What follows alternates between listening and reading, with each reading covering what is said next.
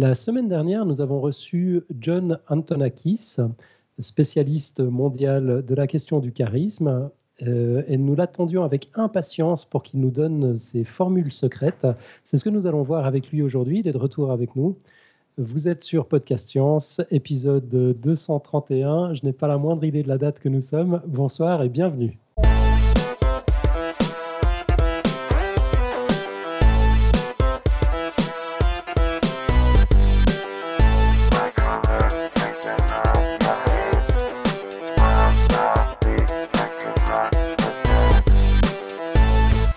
Rapide tour de table. Donc, nous avons les mêmes que la semaine dernière, plus, euh, plus Irène, qui n'était pas là en début d'épisode, mais qui a posé d'excellentes questions à la fin de l'épisode et qui, je crois, nous en réserve encore une ou deux magnifiques euh, pour, plus tard.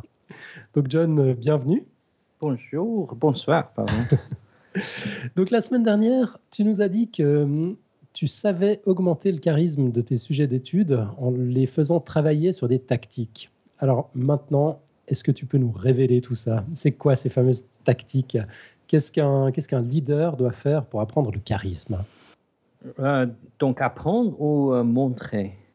Je suppose qu'il y a une, succession. On commence par apprendre avant de pouvoir faire preuve de charisme. Ok, donc je vais donner quelques exemples. Mhm. Après, on peut parler sur euh, comment on a, on a pu euh, travailler. Donc, je vais commencer avec une petite exemple, euh, un petit exemple. C'est l'exemple que j'avais utilisé en anglais dans mon discours TEDx. Oui. Tu étais là. Mhm. donc, juste pour retravailler sur le processus de la cognition sociale, je vous ai dit la semaine passée que souvent les gens prennent des décisions parfois qui semblent être un petit peu irrationnelles, mais qui sont en fait à la base rationnelles. Donc, les théories de la psychologie cognitive suggèrent que lorsqu'une cible est décrite au travers d'une configuration des traits, soit groupés en dessus d'un prototype implicite ou explicite, les observateurs imputent de manière spécieuse à la cible d'autres traits qui corrèlent avec les traits originaux ou avec le prototype, mais qui n'étaient pas utilisés pour décrire la cible. Donc ça, c'était l'exemple à, ne pas faire, c'est ça? Exactement. Donc, qu'est-ce que tu viens de dire? Irène, est-ce que vous pouvez juste répéter? Non. non, vous avez compris quelque chose? Non. moi, non plus. Donc, euh. Merci, ça me rassure. Cette phrase est incompréhensible, c'est normal. Mais si vous étiez Sheldon dans The Big Bang Theory, je pense que ça, c'est un style de communication qui est très, très attrayant, non? On, peut essayer, on en a un. Nico, tu as compris quelque chose en fait, en fait, je suis justement, je suis même pas sûr que ce soit attrayant. Moi, c'est un truc qui m'a toujours énervé en conférence de mathématiques parce que il fut un temps, je faisais des mathématiques appliquées en recherche. C'est que justement, les non charismatiques qui parlaient comme ça, en fait, j'ai l'impression qu'ils endormaient même les spécialistes, quoi. Exactement. Donc, c'est ça que je voulais juste montrer. Donc, écoutez maintenant, je vais dire la même chose. Je vais redire la même chose, mais je vais utiliser maintenant d'autres mots et un métaphore. D'accord? Nous avons une étiquette autour de notre cou. Les observateurs nous classifient sur la base de nos apparences, notre taille, notre sexe, ainsi de suite. Si nous avons un bon look, ils remplissent les vides en supposant que nous avons beaucoup d'autres bonnes caractéristiques. Donc je viens de dire la même chose, mais avec une petite, euh, avec un métaphore. C'est, c'est facile à comprendre immédiatement ce que je viens de dire et immédiatement une image dans la tête, parce mmh. qu'on imagine la personne avec une étiquette autour de notre cou. Donc la semaine passée, j'avais utilisé plusieurs de ces tactiques pour expliquer ce que je fais. Quand j'avais dit que le leadership est comme jouer un jeu de golf, c'est pas comme jouer un jeu de golf, mais en fait, il y a un parallèle entre jouer un jeu de golf et le leadership. Ça dépend de la balai, on doit chercher un autre, un autre cas. On ne peut pas utiliser un pater tout le temps. J'avais utilisé pour expliquer qu'on ne peut pas utiliser tout le temps le charisme. Parfois, on doit utiliser les carottes, les bâtons. Ça, c'est encore une métaphore. Euh, donc, j'avais utilisé plusieurs de ces choses. J'ai même commencé mon introduction avec ça. Le hardware, c'est grec. Le software, c'est? C'est sud-africain. Et le upgrade? Il est suisse. Voilà, ah, ça, ça marche bien. Et ça marche bien parce que ça peut avoir un impact sur la compréhension.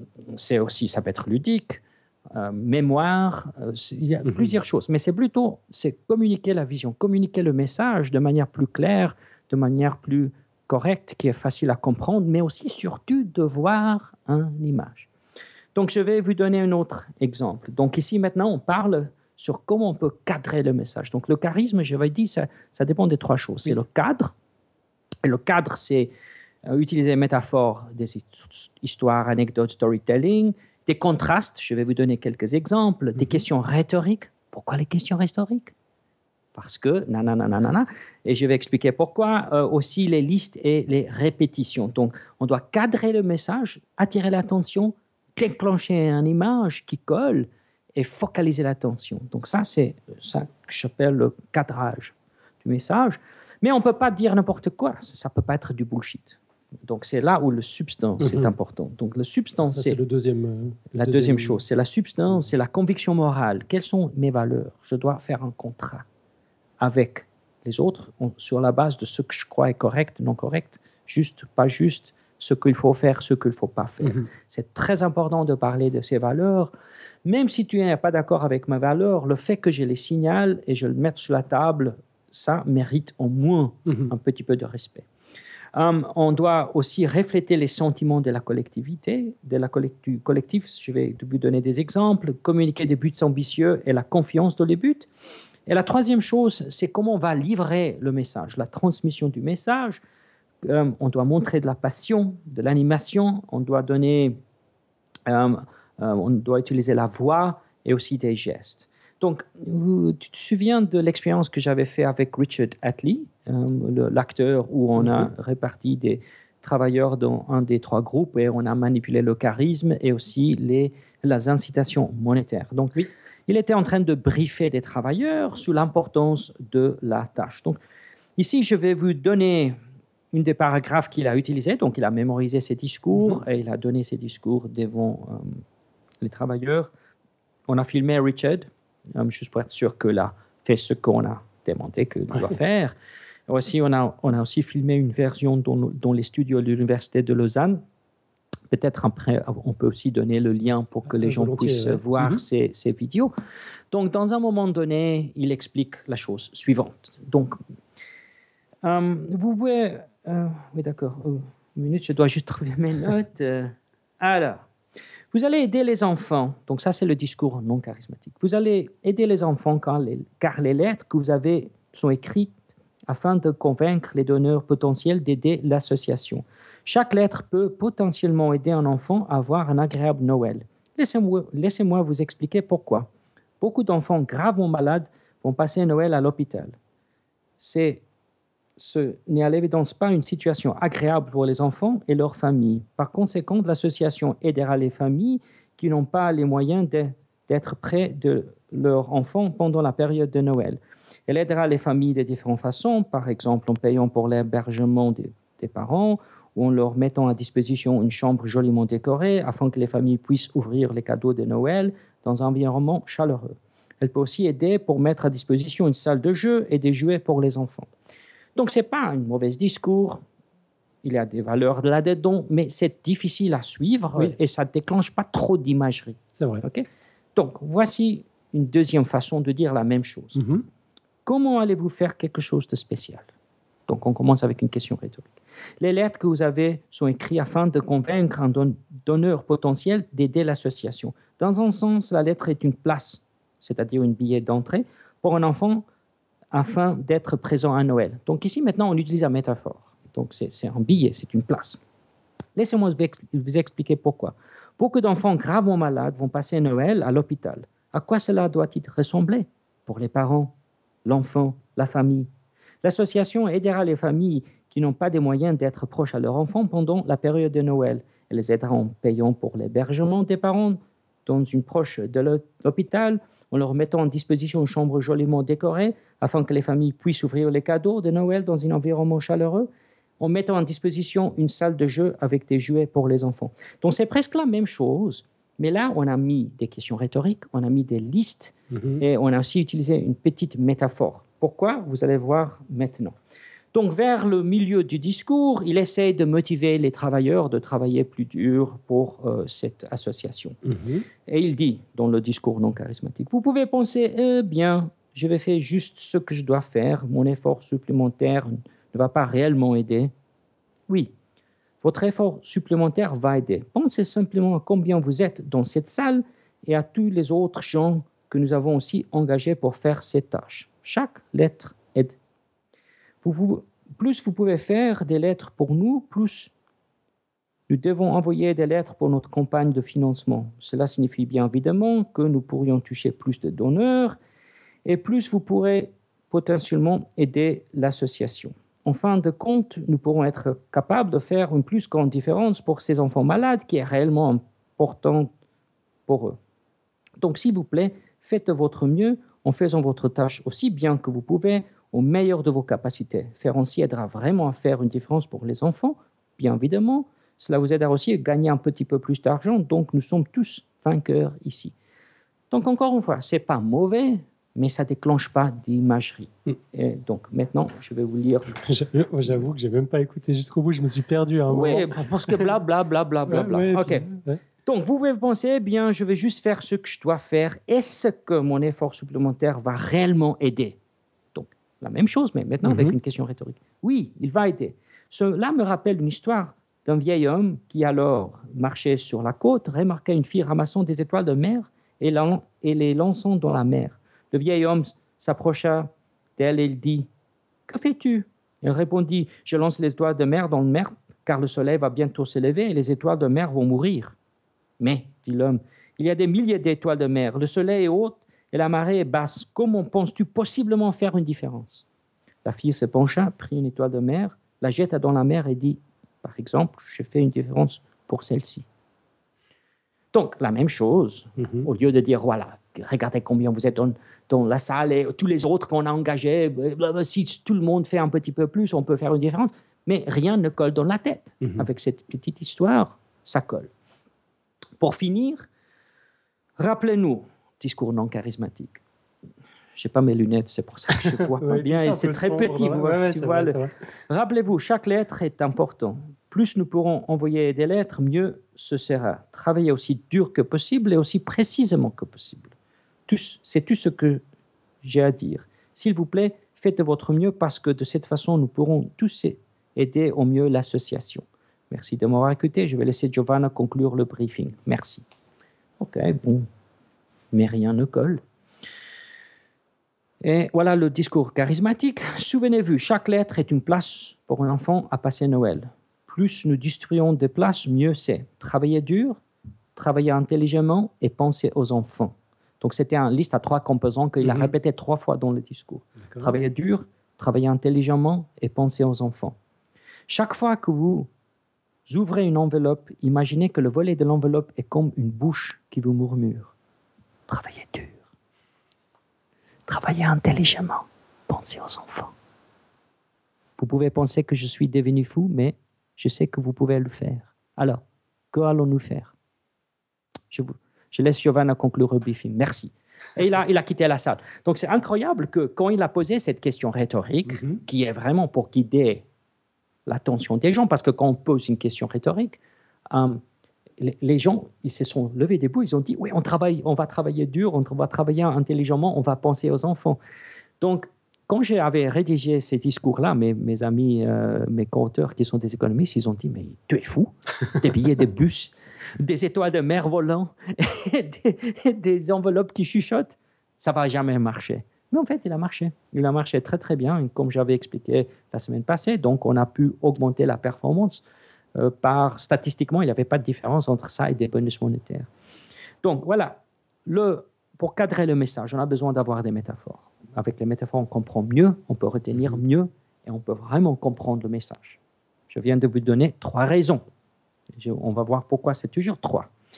Euh, des contrastes. On n'est pas là pour faire ça, on est là pour faire ça.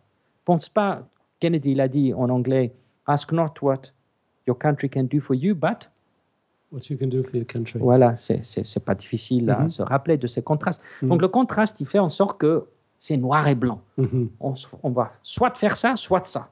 Je sais qu'on peut faire des milliers et des milliers de choses entre ces deux grands axes, mais avec ça, on cadre le message. Est-ce qu'on pourrait avoir juste pardon, la, la- la traduction de, de votre phrase euh, Euh, Ah, mais euh, oui, Alain, il peut traduire. Euh, C'était Kennedy qui disait Ne vous demandez pas ce que votre pays peut faire pour vous, mais ce que vous pouvez faire pour votre pays. Même George Bush, qui n'était pas le plus intelligent président, il était capable de produire des contrastes assez mémorables quand il a dit soit vous êtes avec nous contre, euh, dans la guerre contre l'Irak, ou Mhm. soit Vous êtes contre nous. Voilà. Either you're with us on the war on terror in Iraq or you're against us. Donc le- les contrastes aident vraiment à prendre position et à, à casser euh, notre adversaire ou la mauvaise choix et de vraiment se focaliser sur le bon choix. Les questions rhétoriques? Pourquoi les questions rhétoriques? Dès que je pose une question rhétorique, on- le cerveau cherche immédiatement la réponse. Mhm. Est-ce que Ah. il y a des gens ici qui pensent Euh, oui, bien, peut-être le charisme ne marche pas. Est-ce que c'est bien? C'est correct. Donc, en posant une question, Mhm. et immédiatement la personne cherche la réponse. Peut-être il avait cette question dans la tête. Si oui, tant mieux. Je peux réfléchir ses sentiments, ses émotions. Ça casse la distance psychique entre nous deux. S'il n'a pas réfléchi à cette question, le fait que je pose la question demande une réponse. Et c'est moi qui va donner la Mhm. réponse. Est-ce que le charisme marche? Est-ce qu'on peut vraiment apprendre le charisme? Si j'apprends le charisme, est-ce que je peux vraiment augmenter la performance de mon équipe? Donc le fait que je pose les questions, immédiatement, crée, ça crée une suspense et Mhm. on aimerait avoir la réponse. Mhm. On va répéter le message de temps à autre pour que les gens n'oublient pas. Et on doit toujours utiliser une liste avec trois composants. Donc le charisme, c'est cadrer le message, c'est la substance et la livraison ou la transmission. Trois choses. Euh, Aristote, il a dit, pour motiver les gens, on doit vraiment se focaliser sur le pathos, le ethos et le logos. Donc toutes les grandes théories, les, les choses comme ça, toujours vient en trois. Pourquoi trois? C'est facile à se rappeler à trois. Ça donne une indication d'un pattern. Et Ouais. avec trois, ça suffit. Mhm. Ça sent bon à l'oreille. On peut se- bien se rappeler de ces trois choses. Donne-moi une troisième raison. Je suis en panne.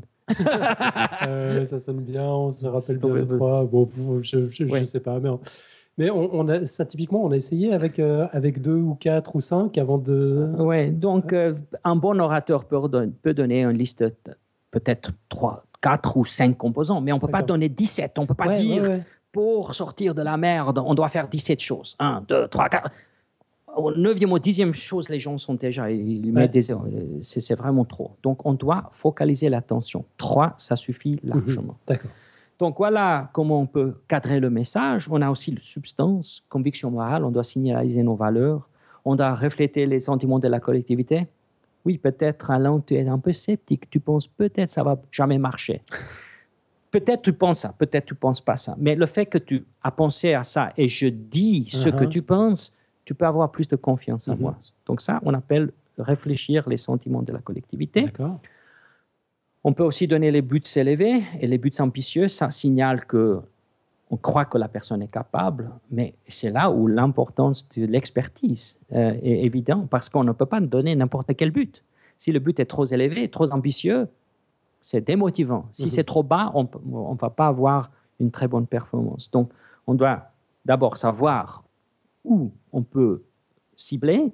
Ce but doit être ambitieux, mais aussi possible à euh, réussir, Oui. euh, à- à- à À atteindre. atteindre. Mhm. Exactement.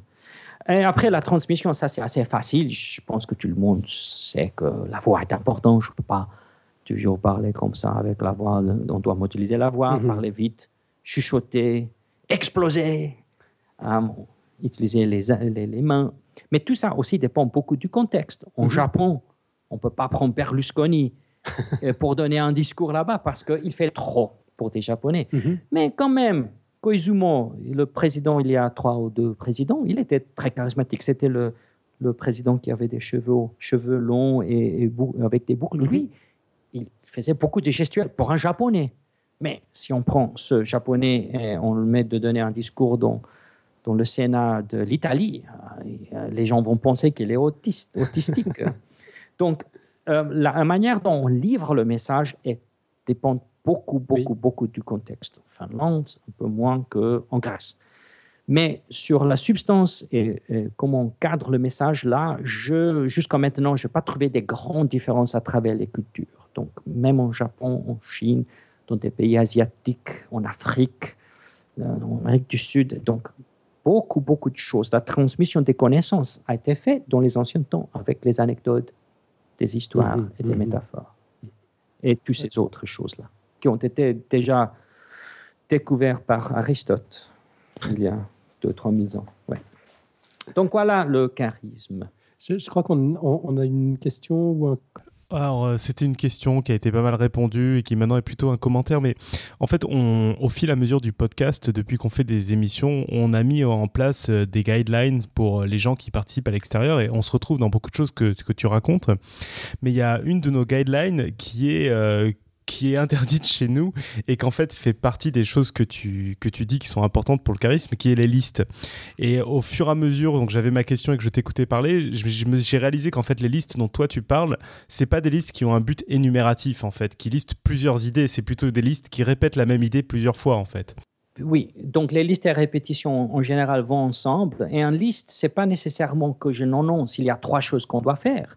Le liste peut être explicite, on doit faire trois choses, ou ça peut être implicite, on doit faire ça, ça et ça. Mhm. Et c'est très rythmique, rythmique d'écouter des choses qui viennent en trois parties. C'est rythmique. C'est pour ça, cette raison que qu'on pense que ça marche. D'accord, donc on parle bien d'énumération courte, c'est l'équivalent des bullet points. Oui, oui, presque, oui. Mais ça doit être vraiment quelque chose de cohésif qui va, qui va ensemble et qui continue, mais qui, qui donne un rythme. Mhm, c'est ça mhm. qui est important, c'est le, le rythme. Bon, et sinon, en entendant la description, en parlant de charisme, je peux pas m'empêcher de citer un contraste euh, qui, en plus, se révèle être une question de quelqu'un qui est assez charismatique, qui est Ken Robinson, qui a fait une vidéo tête sur l'éducation et qui, je crois, ouvre une de ses vidéos en disant il y a deux types de personnes dans le monde, ceux qui croient en fait de classer les gens en deux catégories et les autres. C'est excellent. et oui. je trouve que c'est parfait exemple d'un mélange de contraste et de questions. Exactement, c'est parfait. Comme euh, moi, j'aime aussi dire, on n'est pas là pour parler de, du mambo jumbo académique. On est là pour discuter à propos du leadership euh, et, et son impact pratique, ou je sais pas. Donc, souvent, on doit, on doit commencer avec un contraste. C'est très Mhm. important parce que ça cadre le message. Immédiatement, c'est moi qui définis les choses qui sont importantes et où on va amener cette discussion. Mhm. Il y avait une, euh, une remarque, euh, question de, de, de Inti, euh, qui dit et toutes les méthodes qu'on dénonce en scepticisme, les, les sophismes et autres arguments fallacieux, j'imagine que c'est plutôt encouragé pour le charisme. C'est vrai qu'en entendant ce que, ce que tu racontes, il y a, il y a- il y a un côté, euh, on, apprend, on a l'impression aussi d'apprendre à manipuler, quoi. Oui. Donc, euh, c'est pour ça que ces outils, les outils ici sont, sont importants de, de- de les enseigner aux gens qui vont les utiliser pour faire le bien. Donc, euh, euh, un Mandela, il a utilisé ça, mais aussi un Hitler. Hitler a utilisé toutes ces tactiques Mhm. et aussi des actions symboliques. Euh, on n'a pas parlé, il y a d'autres choses dans la transmission, c'est l'humour, de petites blagues ici et par là, ça peut aider.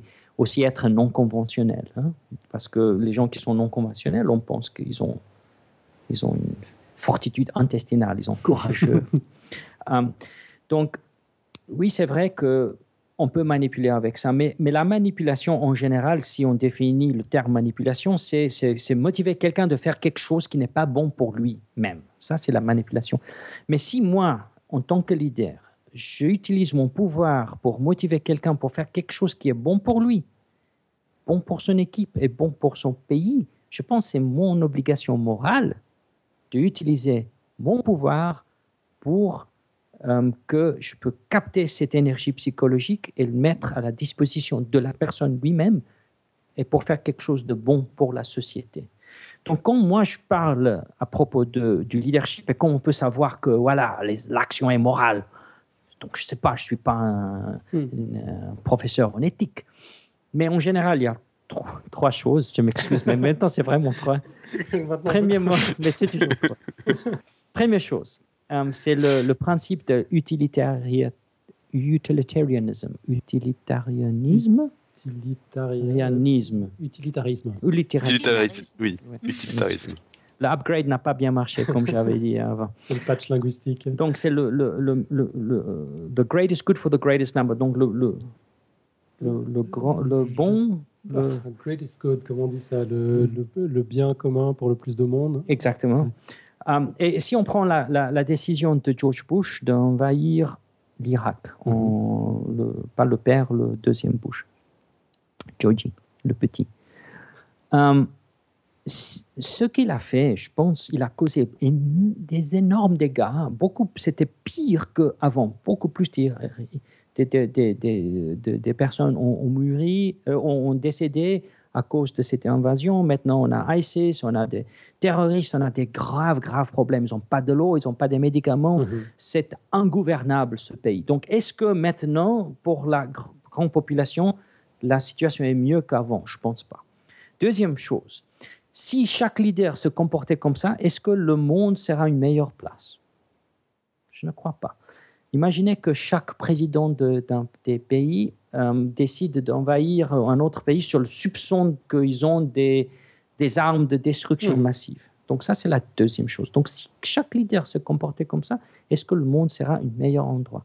Et la troisième chose est, est-ce qu'on agit sur les principes de l'évidence et la science? Ça, c'est quelque chose de rationnel. Ça vient de Ayn Rand, euh, Principles of Objectivist Epistemology.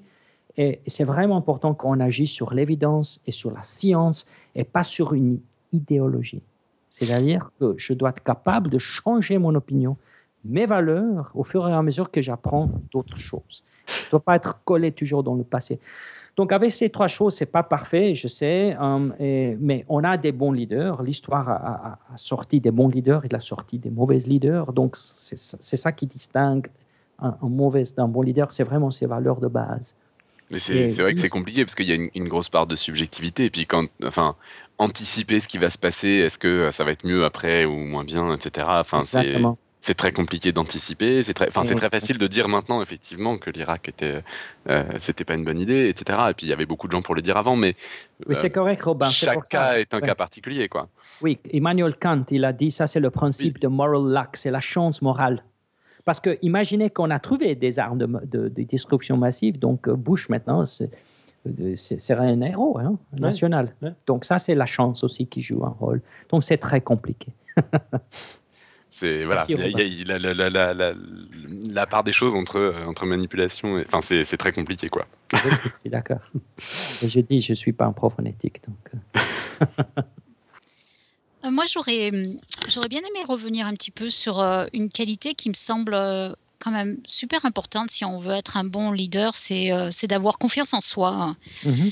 Il me semble que si on a en face de soi une personne qui, qui veut, euh, qui veut être un leader, si cette personne n'a pas confiance en soi, je pense que le message ne va pas passer. hein. Absolument. Euh, et hum, donc il y a un premier point, c'est ça doit faire euh, c'est dur de, transformer une personne en leader si cette personne à la base n'a pas confiance en soi. Donc je ne sais pas exactement s'il y a des méthodes pour ça. euh, redonner confiance en soi pour en faire des, meilleurs leaders. euh, bah, ça me fait penser euh, du coup au fait que euh, souvent les femmes dans, le monde ont des places malheureusement pas toujours au premier plan et je, pense qu'une des, raisons c'est que bah, souvent, elles manquent de confiance en soi, en fait.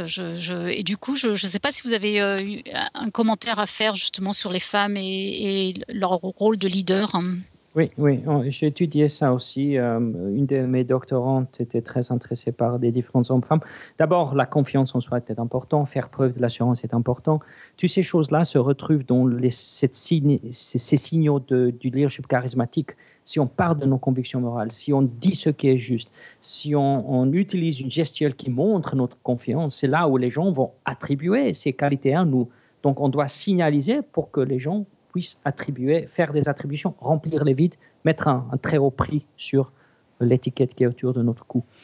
Donc euh, oui, c'est vrai que les femmes sont souvent euh, empêchées de montrer certaines caractéristiques, non pas parce qu'ils ils n'ont pas ces caractéristiques. Et ça, c'est intéressant. Si on mesure de manière objective la personnalité, et on sait que la personnalité dépend des gènes, ça c'est assez facile de, de, de- de estimer en, en- en étudiant des, des euh, oh là là, Zwillinge, Des jumeaux. des jumeaux. Qu'est-ce- On Pardon. passe à l'allemand maintenant. Maintenant, euh, ouais.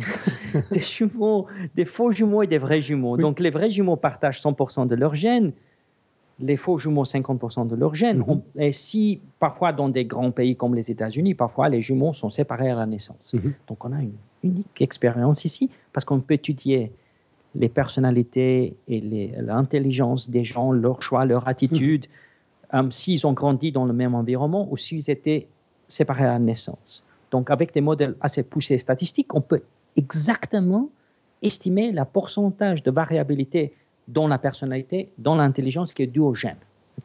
Et ça, on sait que environ 80%, 80 en France. Oui, maintenant ils savent. Ah, ils sont en Belgique. Ah, ils savent, hein, oui, ils sont Ils sont en France, mais ils savent. OK. 80% euh, de, de, la variabilité en intelligence est due au gène. Environ 50 mhm. à 60% euh, en personnalité est due au gène. Donc, et on sait que ces euh, caractéristiques sont distribuées de manière assez égale à travers le sexe.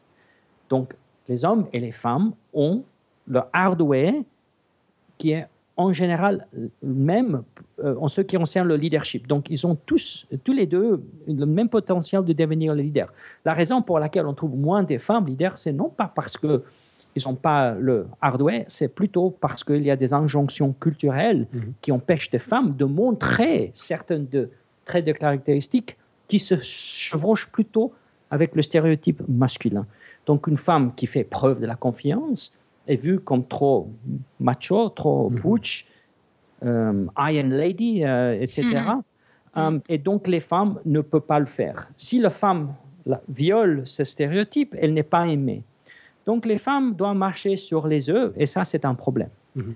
Donc, on a reçu de l'argent de la Commission européenne pour étudier ce problème. Donc, on a fait des expériences avec que des femmes.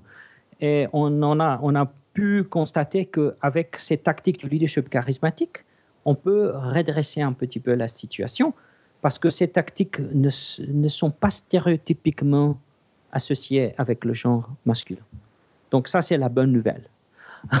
Donc j'ai étudié d'autres choses et bien sûr, il y a des différence entre hommes et femmes. Une chose, c'est la testostérone. Donc euh, j'ai écrit un mhm. article sur ça. Si vous voulez googler Um, euh, c'est, euh, j'ai un article.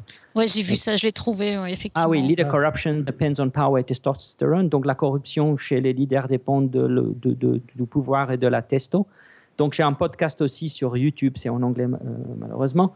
Mais, mais ce qu'on trouve, c'est que le pouvoir corrompt, comme Lord Acton a dit, le pouvoir corrompt et, corrompt et le pouvoir absolu corrompt absolument. mais on a aussi trouvé que les hommes sont plus ils reçoivent de la testostérone, pas que les hommes. Les personnes qui ont un taux élevé de testostérone, ça peut aussi inclure les femmes, euh, sont beaucoup plus corrompues. Donc, euh, les gens me demandent, mais qu'est-ce qu'on peut faire avec ces résultats? Parce qu'on ne peut pas demander aux gens de subir des tests médicaux avant de devenir un leader. Euh, ça, ça, va être un petit peu dur d'imposer ça. Mais j'ai dit, ouais, on doit soit mettre plus de femmes au pouvoir, mhm. Ou soit les gens doivent passer de, de l'hôpital CHUV et faire un snip-snip. Euh, le CHU, euh, local ici. le CHU. Le, le, centre hospitalier euh, universitaire, de Vaud. du canton de Vaud. Voilà. Et un snip-snip, tu peux expliquer Deux, deux snip-snip. On est, on est impatient d'entendre l'explication de Snip Snip. français. d'après le, d'après le geste, il s'agit. coupe, coupe. Ouais, c'est ça. un castrage, un castrage hormonal. non, je plaisante. Donc c'est là où on trouve des différences sur les hormones. Euh, il y a certaines régions dans nos cerveaux qui sont traitées un petit peu différemment, mais, mais en général, le hardware pour le leadership est le même pour des hommes et femmes. Donc ça, on peut catégoriquement dire. Mmh. On avait reçu un spécialiste d'ailleurs du cerveau qui nous avait parlé des différences objectives entre hommes et femmes. Euh, et effectivement, il n'était pas du tout question de, prédisposition au leadership. C'était plus des choses comme euh, les représentations spatiales ou, des choses comme ça où il y a des résultats différents mhm. entre les hommes et les femmes, mais rien qui justifie, bien entendu, que. Et la préférence sexuelle aussi, il me semble, où il y avait quelques différences observables. Mhm. Quelques. et, juste, euh, enfin, en fait, moi, je crois que le truc qui me qui me gêne, on va dire le mot, depuis, depuis un moment là, c'est que euh, vous parlez tous du, charisme et du leadership comme, comme, comme d'un truc euh, bien, quoi. Euh, en, fait, je crois que le, truc qui me gêne un peu, c'est le. On va, on va, quand, tu as dit, on va faire en sorte que les, enfin, on va faire le bien des gens, quoi. C'est-à-dire qu'on va leur dire ce qui est bon pour eux, quoi. Je crois qu'il y, a un côté, ça, qui est clairement manipulation et qui, me gêne vraiment énormément. C'est-à-dire qu'on fait une hiérarchie dans les gens, quoi. Mhm. Et, et, en plus, d'après ce que tu dis, il y a un côté, on peut se former à être d'une certaine manière au-dessus. On va décider pour les gens mhm. euh, parce qu'on a appris à être charismatique, parce qu'on a appris euh, les méthodes du leadership, etc. Ce qui fondamentalement, je crois, me gêne énormément. Oui, ça me gêne aussi, je comprends bien. Mais, mais si on prend le cas de Mandela quand il est devenu président, la première chose qu'il a dit aux Noirs, c'était de ne pas être pointilleux, de ne pas avoir une, euh, euh, une euh, comment dit-on, to vindicate, de, de, ne pas être représailles, oui, des représailles contre mm-hmm. les, les, les, Afrikaners. Donc il a fait exactement le contraire de ce que les Noirs voulaient. Euh, quand ils ont voté pour, euh, pour changer l'emblème de l'équipe Springbok et de mettre une fleur, le protéa, il a dit c'est c'est pas juste. On n'est pas là pour se comporter de manière pointilleuse, on est là pour vraiment embrasser l'Africaner, pour montrer notre grandeur. Donc, il a pu convaincre euh, sa population qu'ils n'avaient pas raison sur ce point-là et sur, sur plusieurs points. On doit embrasser l'Africaner et pas nous distancier de l'Africaner. Donc là, c'est un exemple où un leader avait raison et il a pu changer les opinions des autres. Il était un petit peu paternaliste, ça c'est vrai. Um, mais dans l'article où on parle du pouvoir et la testostérone, on a terminé en disant que la gouvernance des organisations des pays est très très importante. On doit toujours avoir des checks et des balances, donc des, des garde-fous pour s'assurer euh, que le leader euh, ne, se, ne prend trop de pouvoir et, que les, décisions à la fin que le leader prend doivent refléter les valeurs et les besoins de, de, ses suiveurs. Mais, je comprends bien, c'est très dangereux d'avoir ce genre de choses. Moi, je suis absolument quelqu'un qui croit à la démocratie, mais aussi qu'il faut avoir une très forte gouvernance. La gouvernance est très importante. Mais c'est vrai que voilà, le, le plutôt que de former, parce que là, tu as, as parlé de former les managers pour, mm. euh, pour améliorer les rendements, etc.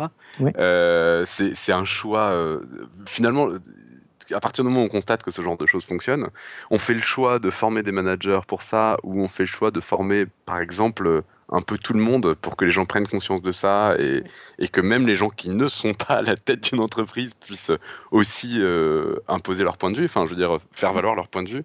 C'est des usages très différents, quoi.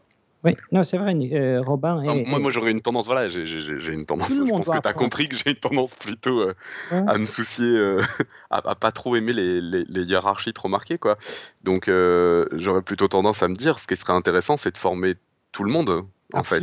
et surtout pas que les managers, parce que c'est d'une certaine manière une façon de leur donner un pouvoir supplémentaire qu'ils ont déjà par leur poste. Quoi. Je suis tout à fait d'accord, et c'est pour ça que souvent quand je parle de ça, je parle de la démocratisation de, du charisme. Parce que si tout le monde apprend, tout le monde va savoir quand l'autre essaie de me faire pencher. Donc, uh-huh. Et c'est là où les valeurs et l'expertise va jouer un rôle, parce que tout le monde va être mis au pied égal. Mais ça va prendre beaucoup de temps d'arriver à ce point-là, mais jusqu'à ce moment-là, au, moins si les gens qui sont des gens avec des bonnes valeurs, euh, s'ils sont capables d'utiliser mieux leurs ressources humaines, je pense que c'est une bonne chose. Grandir la boîte, engager plus de monde, payer plus d'impôts, euh, ça, ça, aide tout le monde. On aura plus d'argent pour le gouvernement, pour payer pour des services sociaux, pour donner l'argent aux hôpitaux, pour faire plus de recherche. Donc, c'est une bonne chose de grandir l'économie et d'utiliser nos, nos, ressources humaines de manière correcte. Donc, je n'ai pas un problème avec ça. Moi je, pense à ton boulot, Robin. C'est important d'avoir du charisme dans ton, dans ton travail, par exemple, quand tu, quand tu, veux, quand tu parles aux gens, euh, tu as envie qu'ils t'écoutent et tu as envie de les motiver. Donc, euh, c'est dans un certain sens, c'est important de, de, euh, de savoir comment leur parler, non? Non, mais bien sûr. Et puis, de toute façon, j'ai reconnu des des trucs, enfin je sais pas si on peut appeler ça des trucs, mais des habitudes qu'on prend euh, quand on s'adresse à du public. Euh, juste éventuellement pour John qui, qui doit pas être au courant, je sais pas. Je, je, je, fais de, je suis au Palais de la Découverte, c'est un musée de sciences, donc je fais des, je fais des exposés à direction de, de tous les publics euh, de maths. Donc le fait est qu'il faut un certain, une certaine dose de conviction et être capable d'une force d'entraînement pour convaincre les gens que les maths c'est sympa. Mais, mais disons que là, moi, je me préoccupe plutôt de, l'aspect dans une entreprise. Euh, si on est en train de dire qu'on forme les managers à, d'une certaine manière, si on veut résumer, manipuler les gens en dessous pour qu'ils aient un meilleur rendement, pour qu'ils travaillent mieux, pour qu'ils travaillent plus, etc. Euh, ça me gêne, c'est-à-dire que les, les, enfin, on, peut dire ce qu'on veut, les, les, managers d'une entreprise, alors on peut dire c'est une petite entreprise, c'est les gens qui savent où ils veulent aller, etc. Mais enfin, les grosses entreprises, c'est pas exactement ça. C'est aussi les gens qui ont eu les moyens euh, sociaux, économiques, etc., d'arriver à ce poste-là, et on est en train de leur donner les moyens de s'en aller encore plus vite devant, quoi. De... Parce que, ok, une entreprise qui croit, euh, c'est peut-être plus d'impôts, mais des fois, c'est pas plus d'impôts, quoi. Faut pas non plus. Non, mais c'est vrai que tu as raison. En fait, je crois. En profiter. Donc, pour moi, c'est ça qui est important. Donc, si c'est que les managers qui font de l'argent et si c'est que qui font le bonus parce que le rendement est augmenté, ça, c'est pas juste non plus. Donc, moi aussi, quand je forme des managers, c'est très important pour moi qu'il y ait un chartre que cette boîte est responsable, donc ils ont un Corporate Social Responsibility Charter, je ne sais pas comment on appelle ça. Charte, de responsabilité sociale. Exactement, donc je ne travaille pas avec des boîtes qui vendent des, des, des, des armes ou euh, des cigarettes, euh, ou je ne sais pas. J'avais dit au début que je travaille beaucoup avec les Nations Unies, ça c'est mon plus grand mm. client euh, privé, donc voilà, ça, ça, ça dit tout. Donc, eux, ils sont une mission pour améliorer euh, le sort de notre planète. Ouais, et peut-être pour recadrer un peu, je pense qu'on ne parle pas de ça, là, là on, parle d'une méthode pour euh, communiquer de manière plus efficace à quelqu'un quelque chose qu'on a à dire.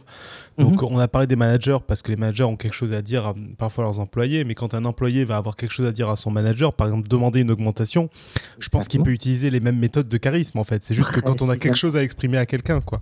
Précisément. Et quand je forme des cadres ou des cadres au, au niveau moyen, c'est pas seulement pour euh, euh, pour euh, guider et diriger leurs subalternes, mais aussi c'est comment on peut influencer notre boss. Et, une des mises en scène que je fais, c'est exactement sur ça. Votre patron a décidé que vous devez vous déménager. Vous avez beaucoup de choses à faire. Expliquer comment on, peut convaincre notre supérieur de rester ici encore un an ou euh, chercher une augmentation ou je ne sais pas quoi. Donc pour moi, le leadership est non pas une position. Le leadership, c'est un processus d'influence. Donc je m'en fous si la personne est un parent, un coach, un politicien, un manager ou un enseignant ou un professeur. Dès qu'on tente d'influencer une autre personne, on exerce le leadership et on peut décortiquer ce processus d'interaction avec les outils qu'on a évoqués dans ce c'est interdit. En tout cas, demain, je me méfie d'une personne qui me parle d'étoiles de mer euh, pour parler d'autre chose. Quoi. Tu n'aimes pas les étoiles de mer? Non, non, mais c'était en référence à l'histoire. Et, et, des enveloppes qui chuchotent? Ça, je verrai, ça dépend. Ouais. Euh, bon, je ne peux pas m'empêcher d'essayer de, mapper ça avec les problématiques qui nous concernent directement sur le podcast. On reçoit pas mal de scientifiques euh, qui essayent de, de partager leurs leur connaissances, leurs leur découvertes. Et, puis, bah, j'ai l'impression, tu, tu, me dis si je me trompe, qu'en termes de substance, en général, les scientifiques sont OK, ils savent de quoi ils parlent. Euh, par contre, alors tout, tout, tout le reste, le le cadre, enfin le storytelling, ces histoires de contraste, etc. Et puis la transmission du message, c'est c'est pas toujours ça. Oui, c'est exactement ça. Mais, mais même dans la communication de la science, je pense que ces tactiques sont très, très importantes. Mhm. Par exemple, quand Einstein a expliqué comment le temps et l'espace est, est, tordu par la gravité, qu'est-ce qu'il a dit? Il a, dit si on, tend une, un drap et on met un ballon au milieu, il a utilisé une métaphore pour expliquer ça. Mhm.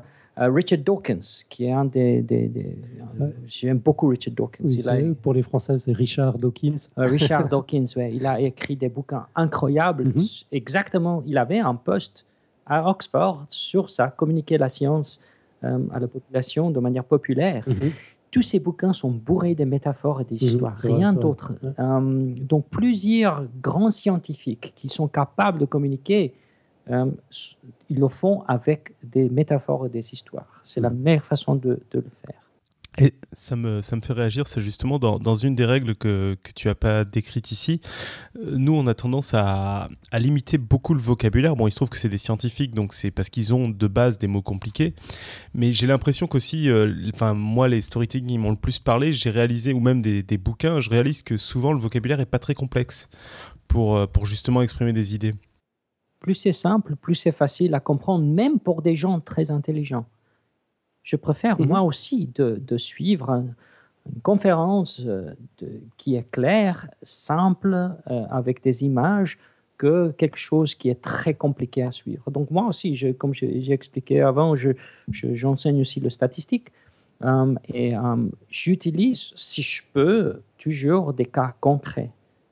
Comment on peut utiliser les statistiques, comment on peut tester cette relation causale, des métaphores, etc. Donc, bien sûr, on va faire, on va faire un petit peu de maths. Et je vais montrer de ma matrice, euh, matrix, l'algèbre matricielle et tout ça. Mais avant tout ça, pour moi, c'est important que les étudiants comprennent très bien l'intuition derrière ce que je dis et la seule façon, moi, je trouvais, c'est d'utiliser ces, choses. Mhm. Donc, le, charisme, en gros, tout le monde peut l'apprendre, mais surtout, c'est intéressant pour les, destinataires du message, quel qu'il soit, finalement, qu'ils mhm. soient spécialistes, néophytes, mhm. super intelligents ou, ou, ou, pas trop, qu'ils soient concentrés Mhm. enfin qu'il soit hyperactif ou, ou pas. Mhm. Finalement, c'est le moyen de faire passer un message. Je pense, c'est une mhm. des meilleures façons de faire passer le message. Ok, bon, ben on, a, on a du boulot. tu as remarqué le contraste hein, quand j'avais dit le leadership, c'est non pas une position, c'est un processus d'influence. C'est vrai, c'est vrai. Maintenant, je suis très perturbé parce que chaque fois que j'entends un contraste, une énumération, y a, Métaphore. Donc, je vais arrêter maintenant. Hein. Ça va être très scientifique. je vais parler comme Sheldon dans le Big Bang Theory. non, peut-être mieux pas.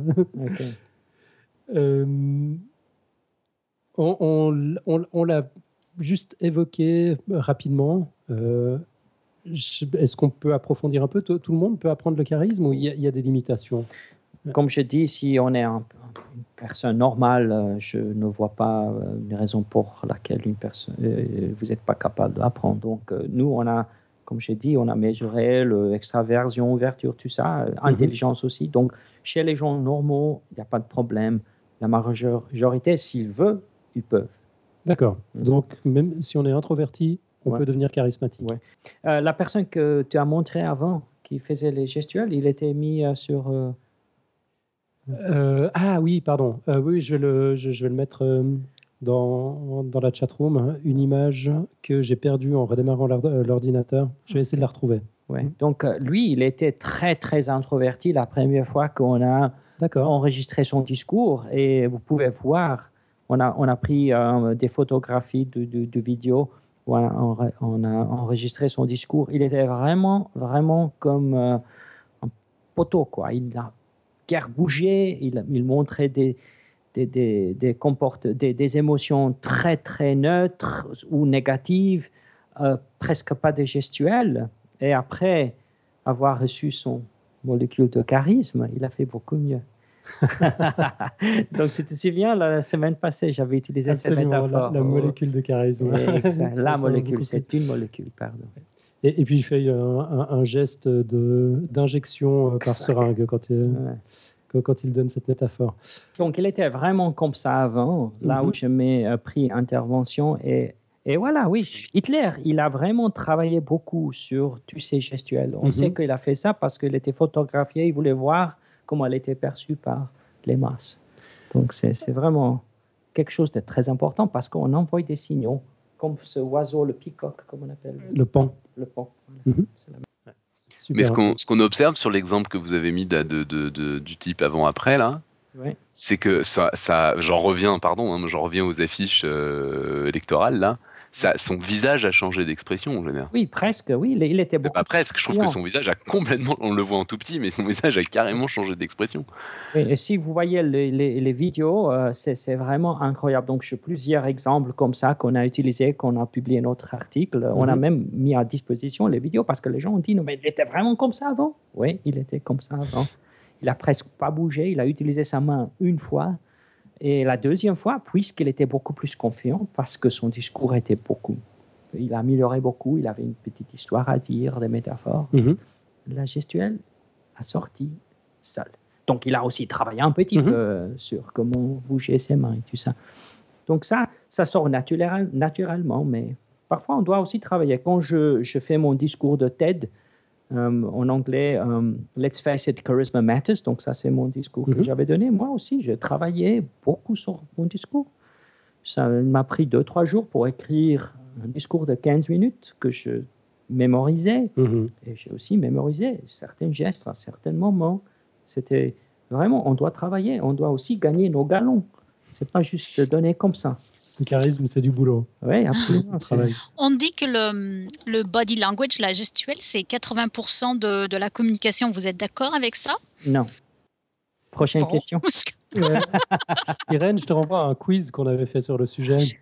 Ah zut, ah, je suis désolée, oui. Un mythe qu'on a totalement démonté.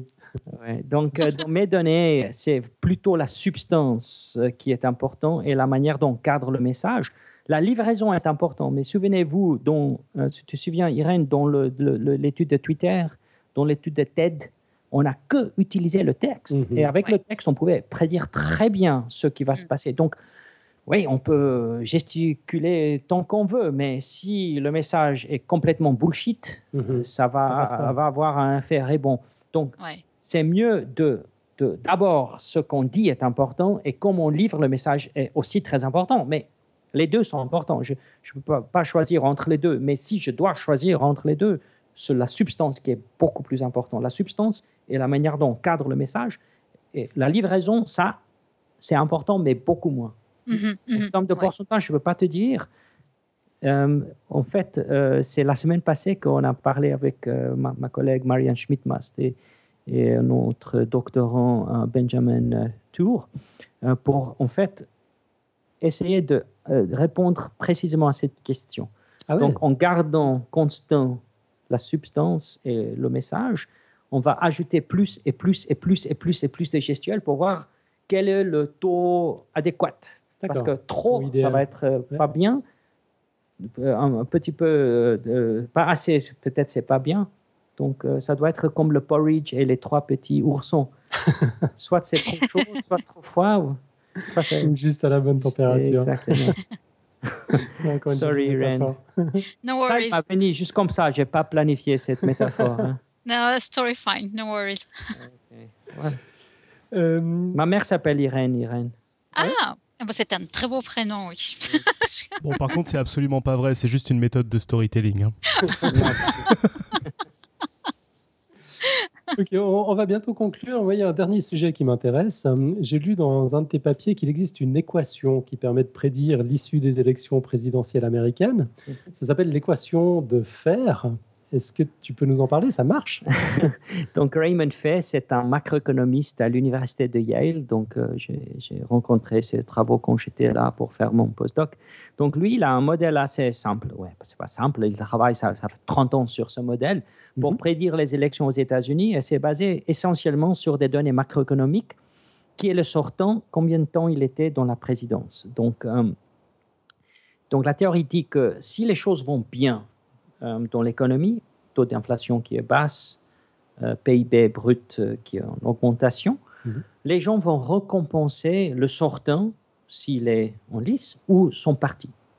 Si les choses vont mal, ils vont punir le sortant ou son parti. Donc le, parti va être aussi olioré ou diabolisé de la même manière qu'un sortant.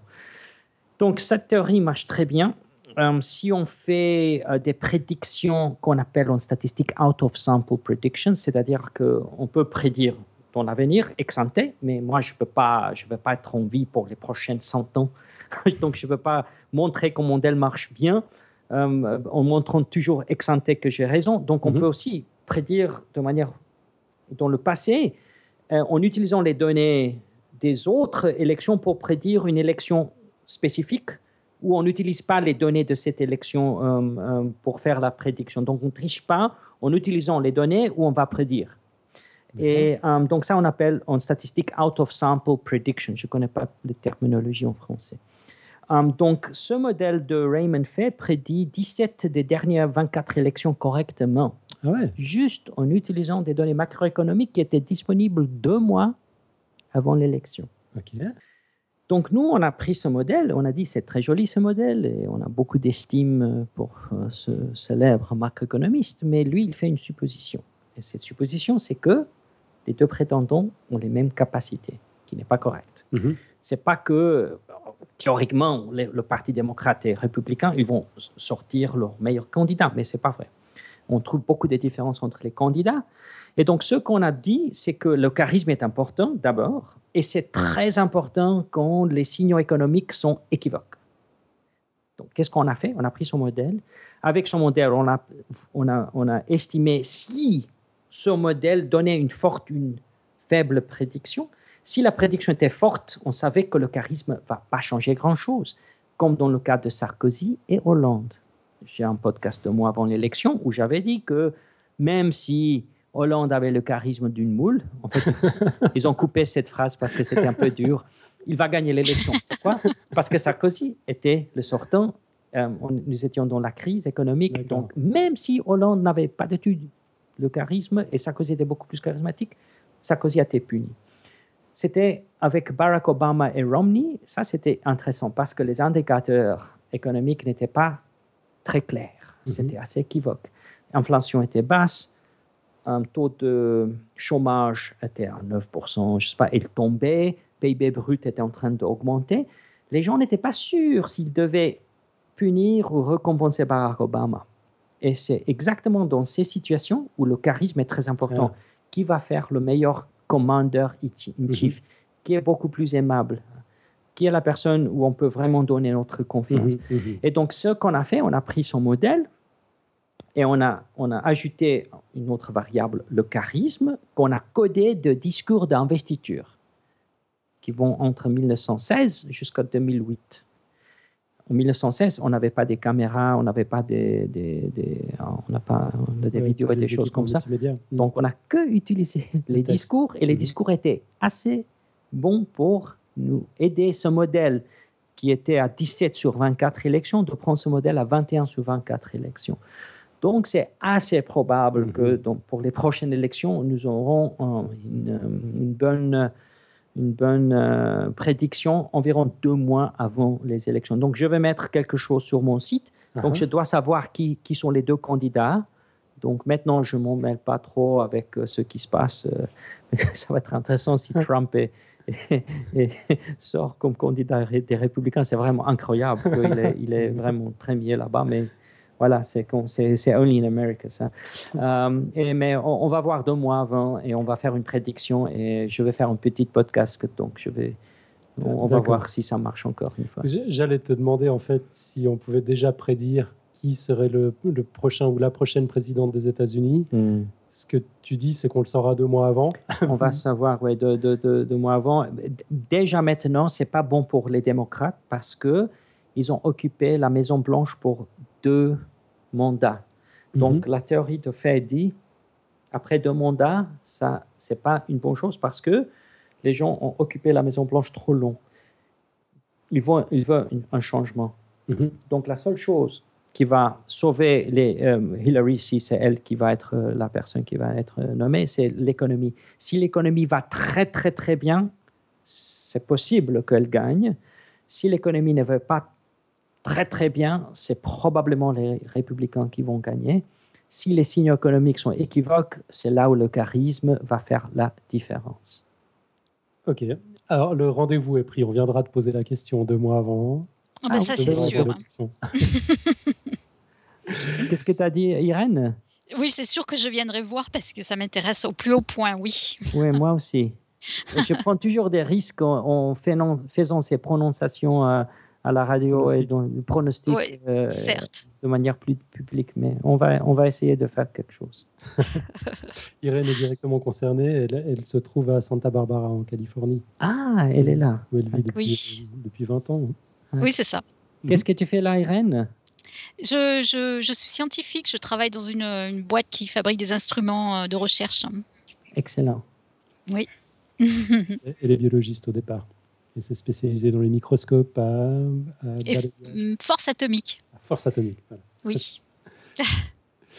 ok, est-ce qu'on a encore des questions de l'équipe ou de la chatroom? Oui, moi j'ai une question ah. pour Irène. Oui. Irène, comment on appelle l'instrument pour observer les bactéries? Un microscope. Et comment on appelle l'instrument pour observer les étoiles? Um, euh, Télescope. Télescope, voilà. Et comment est-ce qu'on euh, on appelle l'instrument pour euh, regarder à travers les murs? À travers les murs? Oui. Euh, je ne sais pas. Fenêtre. Et voilà, la jeune fille idiote des États-Unis, c'est encore moi. Bravo. tu vas voir, c'est juste tombé sur toi. Ce, ce piège est magique. Je vais, je vais le réutiliser à outrance. C'était pour taquiner un biologiste. J'aime beaucoup les biologistes. Et travail, je travaille avec des gens dans la faculté de biologie. Bravo. Je travaille avec des mathématiciens, mais qui taquinent les biologistes. Bien vu. Il y avait juste une question, mais bon, qui a, déjà été un peu traitée en gros. Hein. C'était euh, Pingouin demandait est-ce que le rôle de la voix ou de l'intonation a été étudié? Il dit je pense aux grands orateurs type Martin Luther King. Oui, donc euh, je ne suis pas vraiment spécialiste sur ça. Donc pour moi, c'est important que la personne change un peu, euh, chuchote, explose, pas trop. Mais on doit vraiment mélanger un peu la voix et aussi parler de manière rythmique Martin Luther King, elle avait une très jolie voix, mhm. assez grave, et euh, il a chanté presque quand il a parlé. Donc c'est très, très, important. Mais encore une fois, il a aussi avait un bon message. On ne peut pas dire n'importe quoi. Ça va avec le message. Et pour moi, à la base, le message est plus important que la manière dont on livre le message. C'est tout ce qu'on avait dans, dans la chat-room. On a répondu à toutes les questions autrement qui ont été posées en cours de route. Enfin, je dis on. John a répondu à toutes les questions. Ben, il me semble. Ok, magnifique. Bah, je, du coup, je propose qu'on en reste là. Euh, John, on reviendra te voir hein, deux mois avant les, les, élections présidentielles américaines. Ok. On va absolument connaître la réponse avant tout le monde. En tout euh, cas, merci beaucoup, c'était passionnant. Ouais. Merci, euh, Nico. C'est intéressant. ouais, c'était passionnant, vraiment. Je vais plus jamais bredouiller, je crois, quand on va me Non, c'est formidable. J'ai vraiment appris des choses. Il y a de temps en temps des épisodes du podcast qui sont comme ça, un peu euh, mind-blowing, où on voit les choses autrement après qu'avant. Bah là, pour moi, c'en est un. Je suis vraiment extrêmement content. Et puis, j'ai surtout, surtout repéré que tu avais bien pris des notes pour ton entreprise. quoi. Ah bah, tu crois quoi? Moi, en fait, ce qui m'étonne le plus, c'est d'avoir réussi à, à, le quantifier. quoi qui est vraiment, enfin, qui m'impressionne de d'avoir réussi à mettre, euh, à, avoir un résultat scientifique là-dessus sur des choses où on avait des intuitions, mais où c'est pas évident du tout à, caractériser, quoi. Ouais, d'autant plus que le, terrain est, quand même beaucoup occupé par des gens euh, qui ont des discours. Enfin, c'est du bullshit, quoi. Ouais, qui vendent le poudre de perlimpinpin. C'est ça, ouais. On dit snake oil en anglais. Où il y a beaucoup de, de, de, soi-disant experts qui, mm-hmm. connaissent tout. Sur... C'est ils sont des bons écrivains, ils ont quelques idées, mais, mais, mais honnêtement, beaucoup de choses qui sont écrites sur le leadership sont vraiment du bullshit. Ben, on attend le bouquin sur le charisme avec toutes les méthodes, en tout cas. Ah, moi, je crois que je l'ai déjà acheté, ça y est. C'est lequel que tu as fait euh, ben, Il y en a un sur. Attends, je regarde parce que. Je... Mais ça m'intéresse tellement. Euh, celui qui était sur Amazon euh, aux États-Unis. Hein. Ouais, il ne faut pas l'acheter, honnêtement, mais les deux bouquins que j'avais écrits, trois en fait, sont pas vraiment basés sur ça. Ils sont des, des, des, œuvres assez académiques, intéressantes, mais, mais en fait, je suis en train de concevoir maintenant un bouquin qui, qui va regrouper toutes mes pensées, mes travaux, j'espère dans deux, trois ans. Et on va traduire aussi le bouquin en français. J'ai déjà été contacté par un, euh, une maison hmm. d'édition qui euh, aime euh, vendre des, livres pour le vraiment grand public. Mhm. et pas seulement des livres académiques. Donc j'espère pouvoir écrire ce bouquin. Il faut dire que sur un livre sur le charisme, tu vas être pas mal attendu au tournant sur comment tu vas raconter les choses. Ouais. ça va pas être seulement sur le charisme. Mais... T'as pas le droit de te louper au niveau de la vente. Pardon? Au niveau de la promotion, t'as pas le droit de te louper, oui.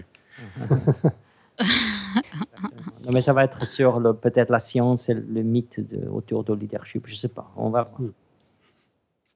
Ok, et donc en attendant, euh, on peut retrouver tes articles en ligne sur ton site web. Donc on tape simplement John Antonakis dans Google, on tombe aussi sur les vidéos, les podcasts, TEDx, etc. Tu es sur Twitter aussi, hein tu oui, j'ai un compte Twitter, John Antonakis. Sans underscore ou, ou tiret ou quoi que ce soit? Je suis le seul John Antonakis. Il y a un autre John Antonakis, c'est mon cousin en Australie. Lui, c'est un conducteur de train, donc c'est facile à distinguer. Ouais, vous n'êtes pas trop sur le même, euh, sur le même segment. encore que, on peut être conducteur de train charismatique. Oui, oui, il est assez. il est beaucoup plus fort que moi, donc je ne peux pas le taquiner, il a deux ah. mètres. bon, il est à l'autre bout du monde, heureusement. Très bien. Euh, là, on doit parler du pitch. Mais alors moi, avec ce nouveau découpage des émissions, je suis complètement perdu. Je ne sais pas de quoi on parle la, prochaine fois. C'est de hum, Marie Curie, c'est ça? Mais non, c'est c'est oui. La prochaine la prochaine fois, c'est Mi, c'est Micmat. C'est Micmat. Ah, on reçoit Michael de Micmat. Donc, euh, donc on va le, le, recevoir et donc ça va être encore une émission en deux épisodes. En fait, le premier épisode, on va essentiellement euh, faire un peu comme on avait fait avec Bruce d'y penser. On va, on va parler de de sa chaîne, de comment il fait ça, de pourquoi il fait ça, de ses idées un petit peu sur comment on diffuse les mathématiques. Et puis du coup, c'est peut-être pas la peine que je fasse un teaser sur la deuxième partie. On fera pendant l'épisode de la prochaine De toute façon, en gros, on reçoit Micmat, quoi. On reçoit Micmat, voilà. Donc pour ceux qui ne connaissent pas, c'est l'occasion déjà d'ici euh, la prochaine fois d'aller voir sa chaîne et de, regarder un peu toutes les vidéos qu'il fait à propos de maths où il fait du très bon boulot.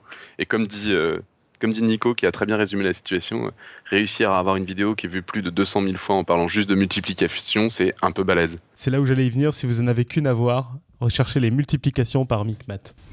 Vous allez la regarder plusieurs fois. C'est tout. Magnifique. Donc ça, c'était le pitch. Voilà. Du coup, on passe à la quote. Alors, on a, on a un invité qui a fait ses devoirs. Euh, il n'est pas venu avec une quote, il nous a écrit, il a rédigé une quote. Carrément. Il se cite lui-même. S'autocite, parce qu'il faut de l'assurance. Je crois que c'est une première Alors ça, c'est beau, oui. Oui, bravo. John, on t'écoute. Alors, le leadership ne consiste pas à donner des carottes ou à montrer le bâton à vos subalternes. À l'instar d'un phare, le leadership consiste à montrer le chemin afin qu'il puisse s'autogérer dans le but de réaliser la mission. À méditer. Exactement. On, est bon pour une semaine, là. On va réfléchir. Oui. Ouais. Et puis moi, comme j'étais pas sûr que notre invité ferait ses devoirs, j'ai creusé un petit peu sur l'internet mondial pour voir ce que je trouvais qu'il qui aurait dit. Donc c'est une deuxième citation de John Antonakis qui dit In nature I trust, everyone euh, pardon, everyone else has to present data. C'est-à-dire, je, je crois en la nature, tous les autres doivent montrer des preuves. Ouais, c'est ça. Excellent, oui. Mm, j'aime beaucoup. Très bien. Euh, un petit rappel du quiz euh, avant, de, avant de conclure. Euh, donc le quiz, comme on l'a encore répété la semaine dernière, c'est reparti. La question cette fois-ci, c'est il faut boire 2 litres d'eau par jour, un faux ou un tox? Alors on attend vos réponses, vos anecdotes, enfin tout ce que vous avez à nous dire sur, la question. La réponse ne doit pas forcément être scientifique. Dites-nous juste ce que vous en pensez. Nous on se chargera de faire une réponse officielle. Euh, est-ce que vous pensez que c'est vrai ou pas et, pourquoi? Euh, Donc vous pouvez répondre par tous les moyens habituels, les, réseaux sociaux, Facebook, Twitter. Vous nous trouvez chaque fois sous Podcast Science, Google Plus aussi, qui existe encore. Il n'est pas tout à fait mort. Euh, ou autrement par, euh, par email, podcastscience.gmail.com. Et je crois qu'on a déjà eu une réponse, mais on va la garder pour le, pour le prochain freestyle, la prochaine émission en roue libre. Et puis, euh, bah, si, à moins qu'on ait des plugs, on va, on va conclure, Nico. Quelqu'un a quelque chose à, dire? Vous êtes de la promotion de, quelque chose, d'un événement? Euh, Non, non, pas là, a priori. Ok. Alors on conclut joyeusement. Nico? Bon, ben voilà, je, je, vais, je vais même pas essayer de conclure avec charisme parce que je n'ai pas préparé et pour le charisme, il faut se préparer. Donc je vais, vous, je vais me contenter de dire que si cette émission vous a plu, n'hésitez pas à la partager, à en parler sur tous les réseaux où vous pouvez, euh, où vous, que vous pouvez, que ce soit Twitter, Snapchat, euh, sur lesquels on n'est pas encore. Snapchat, Pinterest, euh, Instagram, euh, voilà, n'importe où. Voilà, c'est ça. Euh, et, voilà, et donc on se retrouve la semaine prochaine pour, pour interviewer Mick Matt. On fait un grand merci à John Antonakis qui nous a fait un passionnant interview sur cette émission et la semaine dernière. Et puis ben, on vous dit donc à la semaine prochaine et que d'ici là, servir la science soit votre joie.